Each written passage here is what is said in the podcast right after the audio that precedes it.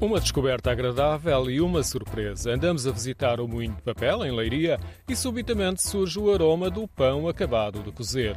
Foram Alcina e Fernando Cadima que me esclareceram o mistério com o pão de mistura que levavam no embrulho.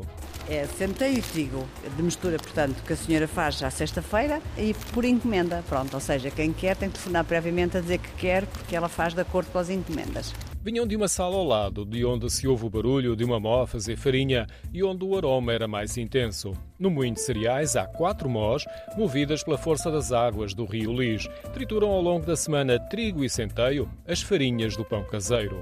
Ótimo, é ótimo. É que este é mesmo pãozinho, feito aqui a farinha no moinho, com cereais que a senhora arranja ou que vem aqui trazer. Às vezes também dá quem faça a troca, vem trazer o cereal, leva a farinha, mas ela vai ficando sempre com uma parte que é com certeza a comissão dela, mas tem sempre farinha também para vender. Realmente sabemos que é mesmo até trigo aqui da região milho aqui da região.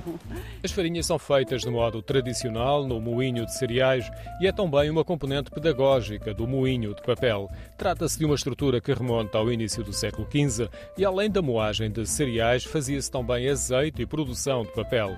A estrutura foi reabilitada em 2009 pelo arquiteto Cisa Vieira e merece outra visita aprofundada. Agora vamos ao pão, colocado num tabuleiro de madeira grande, numa sala ao lado das mós. Só vende esta, ou comprido ou em redondo, mas é só sempre esta massa que a senhora faz sempre a mesma. Ainda vi cerca de meia dúzia à espera dos autores da encomenda.